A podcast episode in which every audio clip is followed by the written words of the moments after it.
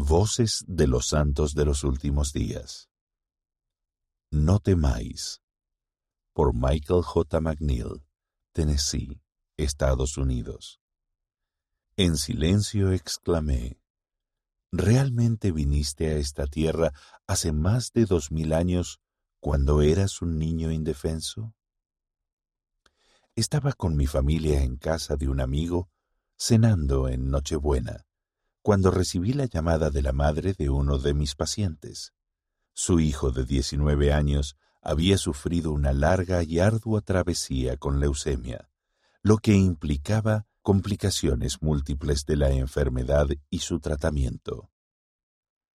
Al final, después de otra ronda infructuosa de quimioterapia, decidió no seguir con el tratamiento y regresó a casa. Sentía paz al saber que pronto moriría. Esa noche, cuando hubo un cambio en su respiración y le subió mucho la fiebre, su madre pidió una ambulancia. Después de que llegaron a la sala de urgencias del hospital, ella me llamó. No sé qué hacer, dijo sollozando. Los médicos no esperaban que su hijo sobreviviera más que unas horas. Hablamos sobre maneras de mantenerlo cómodo y le dije que yo estaba ahí para apoyar a su familia.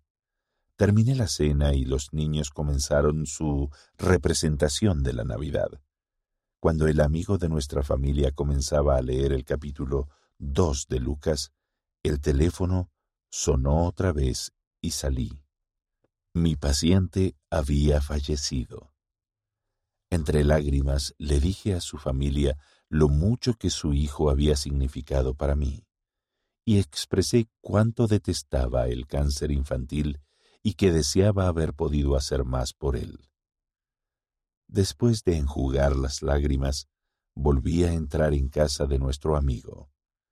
Mi hijo mayor representaba a José, que se hallaba junto al pesebre, y mi hijo menor, un pastor, escuchaba con atención al ángel declarar, No temáis, porque he aquí os traigo buenas nuevas de gran gozo, que os ha nacido hoy en la ciudad de David un Salvador, que es Cristo el Señor. En ese momento exclamé en silencio, ¿Estás ahí de verdad? ¿Realmente viniste a esta tierra hace más de dos mil años cuando eras un niño indefenso? ¿En verdad sufriste nuestros dolores y aflicciones de todas clases? Al ver a los niños honrar con humildad y reverencia a nuestro Salvador, escuché la respuesta. Sí, estoy aquí. Vine y vencí en las palmas de mis manos te tengo grabado.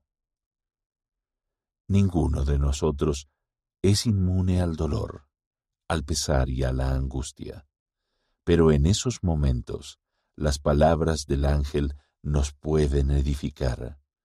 No temáis. Y las palabras del Señor nos pueden fortalecer.